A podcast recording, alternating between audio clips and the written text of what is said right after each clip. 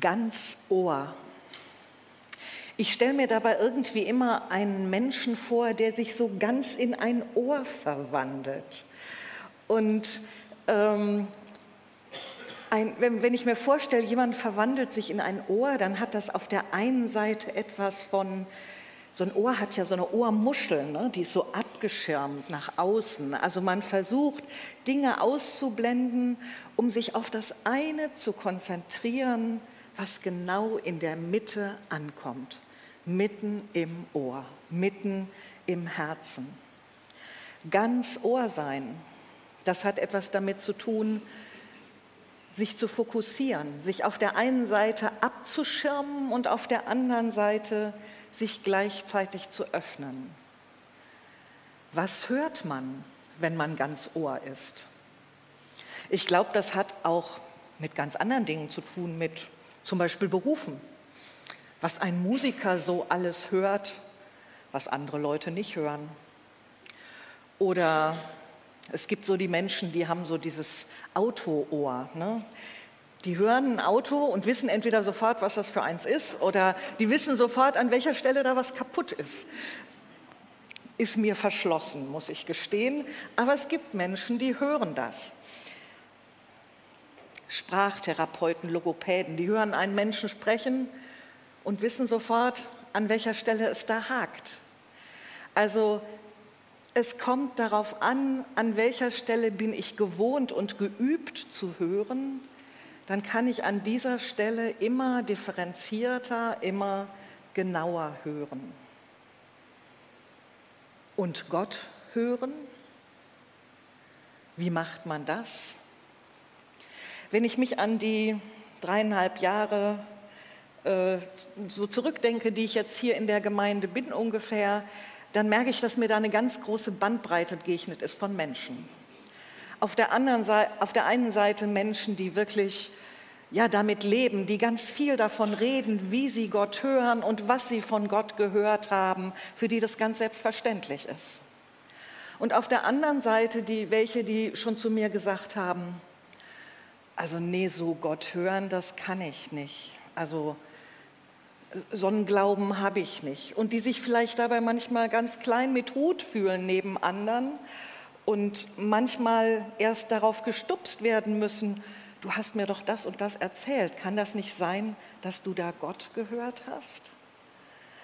So sind unsere Geschichten, unsere Erfahrungen an dieser Stelle ganz verschieden unsere Persönlichkeiten auch ganz verschieden. Und wenn wir jetzt einsteigen in diese Reihe, wo wir ein bisschen Zeit haben, uns mit diesem Gedanken des Hörens auf Gott zu beschäftigen, habe ich gedacht, fangen wir mit einem Anfänger an. Das ist immer ganz praktisch am Anfang. Ein Anfänger, der selbst noch nicht wusste, wie das geht, auf Gott hören. Und wir müssen jetzt mal gedanklich eine ganz große Zeitreise machen. Wir gehen ganz weit zurück ins alte Israel. Sie waren schon angekommen im gelobten Land. Sie hatten dort die ersten Erfahrungen gemacht. Sie hatten aber noch keinen König. Es war noch ein relativ unsortiertes Miteinander. Ab und zu gab es mal einen Richter, der wieder so ein bisschen für Ordnung gesorgt hat. Die Bundeslade stand in einem Heiligtum in Silo. Und dort in Silo war Eli der hohe Priester. Eli war schon alt, er hatte zwei Söhne und dann lebte da noch jemand, ein kleiner Junge. Ein kleiner Junge mit Geschichte. Da war nämlich eine Mutter gewesen, die hatte einmal Gott ihr Herz ausgeschüttet, weil sie kein Kind bekommen konnte und weil sie ganz massiv darunter gelitten hat. Und wenn sie Jahr für Jahr zu diesem Heiligtum nach Silo ging, dann hat sie immer gebetet und Gott ihr Herz ausgeschüttet und ihm die Bitte gesagt, gib mir doch ein Kind und hat gesagt, und wenn du mir ein Kind gibst, dann will ich dieses Kind dir zurückgeben. Und dann ist tatsächlich der kleine Samuel geboren. Und sie hat ihn Gott versprochen und nachdem er entwöhnt war, hat sie ihn tatsächlich in das Heiligtum gebracht, unter die Obhut Elis. Einmal im Jahr kam sie ihn besuchen, stelle ich mir auch ganz schön speziell vor für so ein kleines Kind, wenn die Mutter einmal im Januar vorbeikam. Und dann war er da in dieser besonderen Umgebung. eine heilige Umgebung einerseits, denn er lebte wirklich am Heiligtum Gottes, da wo die Bundeslade stand. Und andererseits eine unheilige Umgebung. Denn das, was da passierte rundherum, wie die Söhne von Eli lebten, das passte überhaupt nicht zu Gott. Und in dieser ambivalenten Umgebung wuchs er auf. Es war schon mal ein Prophet zu Eli gekommen und hatte ihn zurechtgewiesen und hatte gesagt, so geht das nicht mit deinen Söhnen, aber irgendwie war nichts passiert. Und mitten in dieser Zeit geschieht in einer Nacht etwas Besonderes und das wollen wir jetzt hören.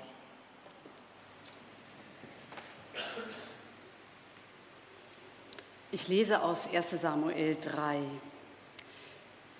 Der junge Samuel tat Dienst für den Herrn unter der Aufsicht des Priesters Eli. Zu dieser Zeit kam es nur noch selten vor, dass der Herr ein Wort mitteilte. Weit und breit gab es auch keine Vision mehr. Eines Tages geschah Folgendes. Eli war bereits zu Bett gegangen. Seine Augen waren im Alter schwach geworden, sodass er kaum noch etwas sehen konnte. Samuel aber legte sich im Tempel des Herrn hin, wo die Lade Gottes stand. Die Lampe Gottes brannte noch. Da rief der Herr den Samuel. Der antwortete, hier bin ich. Schnell lief er zu Eli hinüber und sagte, ja, hier bin ich, du hast mich gerufen. Eli erwiderte, nein, ich habe dich nicht gerufen, zurück ins Bett. Da ging er zurück und legte sich schlafen. Doch der Herr rief noch einmal, Samuel. Wieder stand Samuel auf, lief zu Eli und sagte, ja, hier bin ich, du hast mich gerufen. Er antwortete, Nein, ich habe dich nicht gerufen. Zurück ins Bett, mein Sohn. Samuel aber erkannte nicht, dass der Herr ihn gerufen hatte, denn er hatte noch nie ein Wort des Herrn erhalten. Der Herr rief den Samuel ein drittes Mal. Wieder stand er auf, ging zu Eli und sagte, Ja, hier bin ich, du hast mich doch gerufen. Da merkte Eli, dass der Herr den Jungen rief. Eli sagte zum Samuel, Leg dich wieder hin, und wenn er dich nochmals ruft, dann antworte, Rede Herr, dein Knecht hört. Samuel legte sich wieder hin an seinen Platz.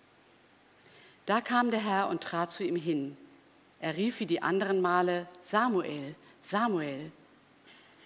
Und Samuel antwortete, Rede, dein Knecht hört. Da sprach der Herr zu Samuel, siehe, ich werde Israel etwas antun. Davon werden allen, die es hören, die Ohren wehtun.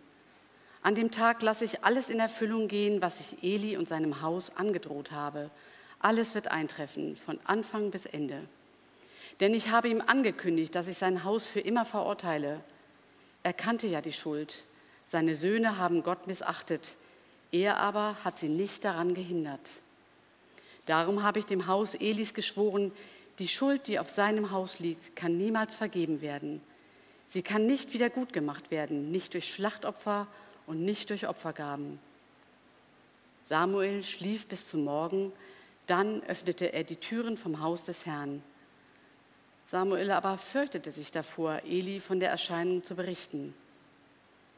Da rief Eli Samuel zu sich und sagte, Samuel, mein Sohn. Er antwortete, ja, hier bin ich. Dann fragte er ihn, was für ein Wort hat Gott zu dir gesagt? Verheimliche nichts vor mir. Gott soll dir antun, was immer er will. Wenn du auch nur ein einziges Wort verheimlichst, berichte mir alles, was er zu dir gesagt hat. Da erzählte Samuel alles und verheimlichte nichts.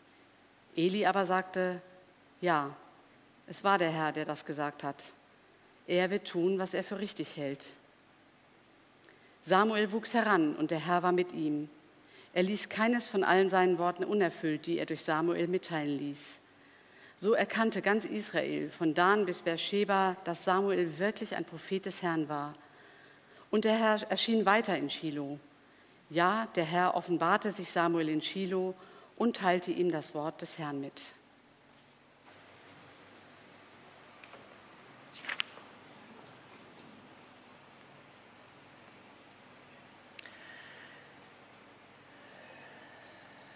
Kommunikation kann manchmal kompliziert sein, auch in dieser Geschichte. Ich weiß nicht, ob euch das gerade aufgefallen ist beim Zuhören. Die ersten Sätze hießen, es kam nur noch selten vor, dass Gott sich dort mitteilte.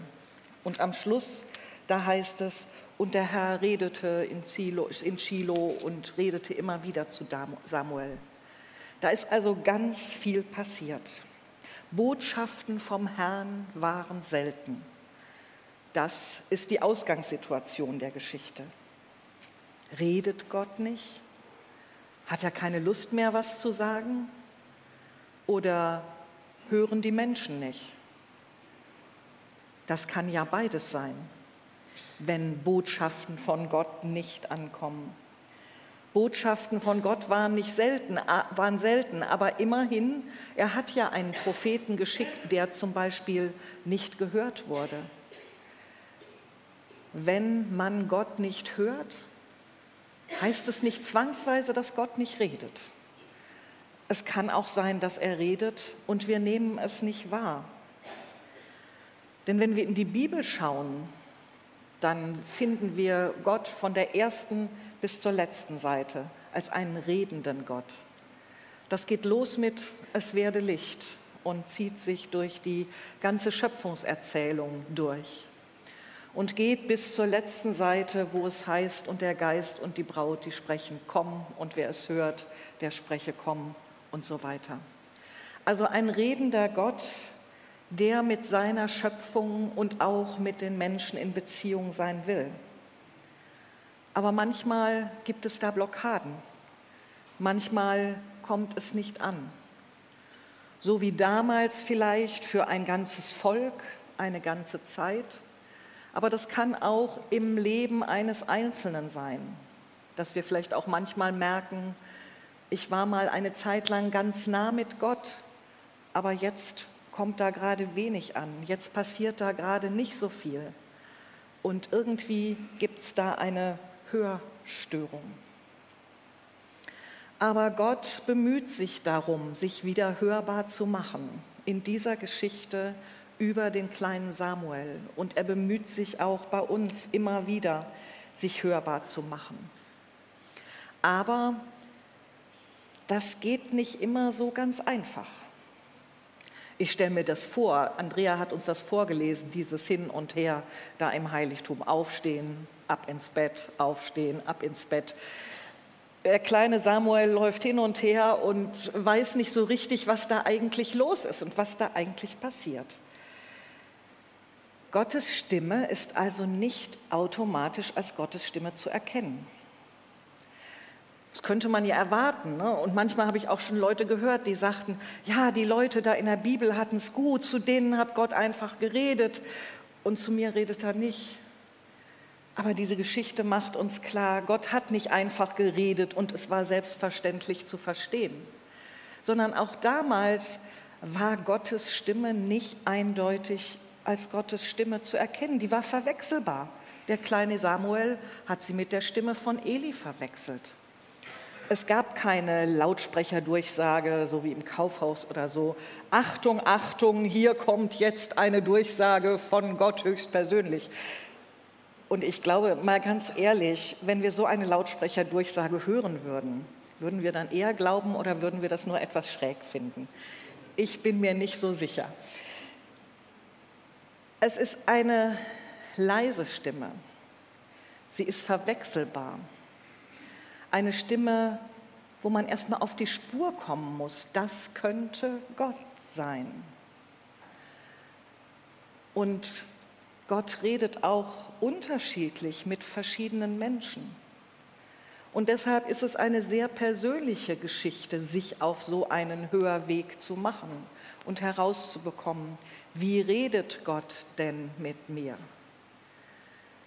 Es gibt Menschen, für die ist es wirklich in der Bibel lesen. Die schlagen die Bibel auf, die fangen in der Bibel an zu lesen und es springt ihnen entgegen von Gott ganz viel.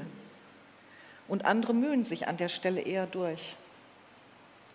Andere sagen, ja, ich bin einfach, ich bekomme ganz persönlich was von Gott mit, wenn ich Predigten höre. Oder im Lobpreis, da bin ich ganz nah am Herzen Gottes, da passiert etwas zwischen ihm und mir. Ich habe es auch manchmal schon erlebt, dass manchmal ganz beiläufig gesprochene Worte anderer Menschen, bei denen die sich vielleicht gar nicht so viel gedacht haben. Aber bei mir kam auf einmal etwas an. Ich dachte, hoppla, da kam jetzt was ganz Wichtiges. Das könnte von Gott sein. Manchmal schleicht sich einfach ein Gedanke in unser Herz, wo wir denken, das kommt nicht von mir. Auf die Idee wäre ich nicht gekommen.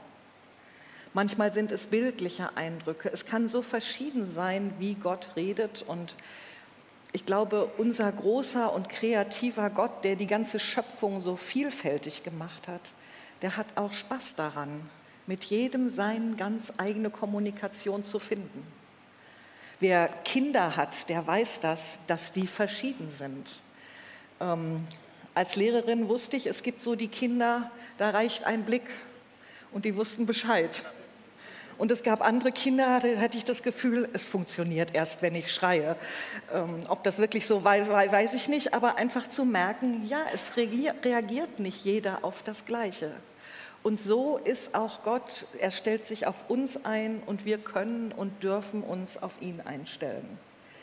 Und anfangen tut es hier mit einem Wort, das Reden Gottes. Samuel.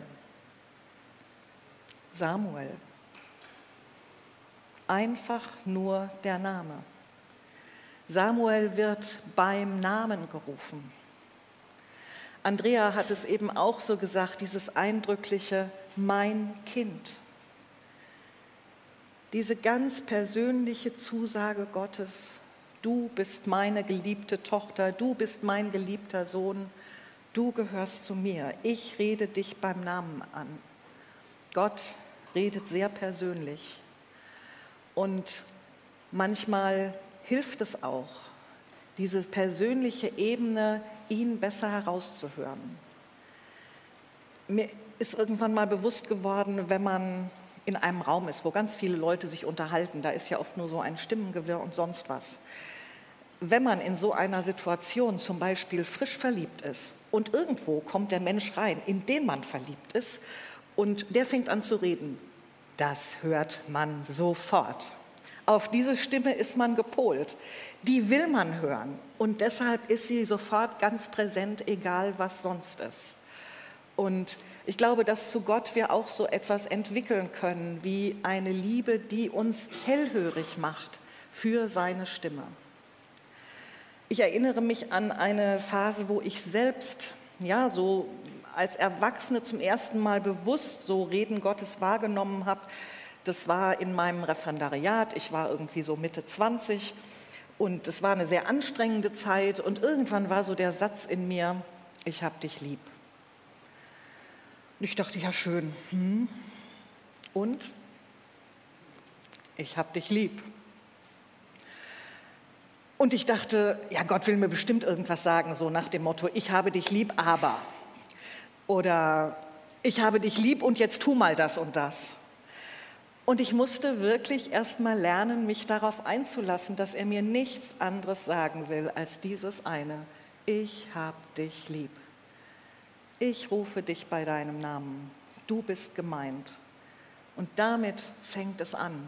Und das finde ich wunderbar, dass Gott uns wirklich persönlich meint, dass er nicht irgendwie allgemein Botschaften ins, in die Lehre hinein verkündet, sondern dass er ganz persönlich redet. Samuel hört seinen Namen aber er versteht trotzdem noch nicht sofort, wer da redet. Und er braucht einen, der ihm zum Hörhelfer wird. Er braucht den Eli, der ihn aufmerksam macht, der ihm sagt, hör mal, das könnte Reden Gottes sein. Und ich glaube, auch darauf sind wir immer wieder angewiesen, auf andere Menschen, die uns manchmal auf die Spur setzen, die uns bestätigen, ja, das könnte von Gott kommen, die mit uns hinhören. Eli ist selbst kein besonders guter Hörer, das muss man ja ganz ehrlich sagen. Er hat auch oft über Gottes Reden weggehört. Aber er weiß etwas davon und mit dem, was er weiß, wird er Samuel an dieser Stelle zum Helfer. Ja, und Auch da, wo er hinterher, als Samuel ihm diese schwere Botschaft überbringt, es bestätigt und doch einfach sagt, ja, das ist von Gott. An dieser Stelle diskutiert er es nicht weg, sondern er bestätigt den kleinen Samuel in dem, ja, du hast das äh, aus, ausgerichtet, was Gott dir aufgetragen ist. Ich bin dankbar für viele Hörhelfer, die ich in meinem Leben haben durfte. Menschen, die mich darauf aufmerksam gemacht haben, dass Gott redet. Menschen, die mit mir gemeinsam auf Gott gehört haben. Sei es in Einzelbeziehungen, sei es in Hauskreisen, in Leitungskreisen, immer wieder dieses Miteinander prüfen, deuten, hinhören, hören, lernen auf Gott. Und ich wünsche uns das, dass wir einander Hörhelfer sind und dass da, wo wir selber uns nicht sicher sind, ist das etwas von Gott oder was ist das? Dass wir jemanden finden, mit dem wir das prüfen können, der uns hilft zu verstehen, ist das Gottes Stimme. Nun muss ich sagen, also was dieser kleine Samuel da als erstes von Gott gesagt kriegt, das finde ich schon echt krass. So als erste Aufgabe.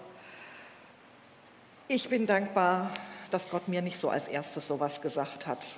Und ich glaube auch, das ist schon auch ein ganz besonderer Mensch mit einer ganz besonderen Berufung, um den es hier geht.